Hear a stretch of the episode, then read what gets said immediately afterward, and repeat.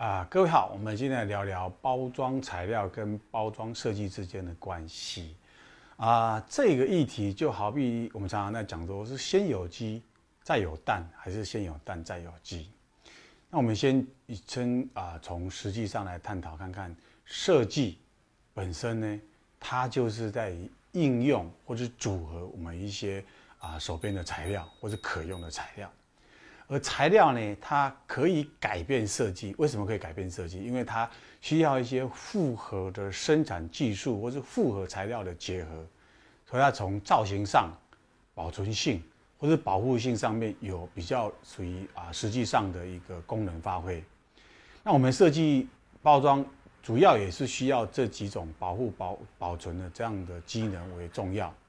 那再来，它是首要的一个必必须被解决的问题。所以材料呢，照理讲是我们要先去理解它，或是先去摸熟它，或是再去找更多更多的复合式的材料，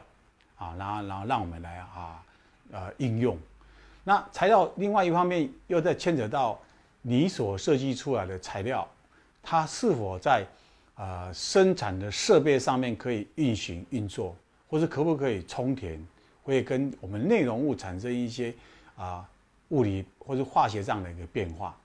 所以啊，务实一点，应该是我们先把材料给摸熟，或是平常累积这边材料的资源资料，然后再来善用材料，针对材料做设计。好，这个也是我们常常在探讨，有很多东西它是可落地化的，所以这样子的一个程序，事实上会比较有效的达到我们所要的一个结果。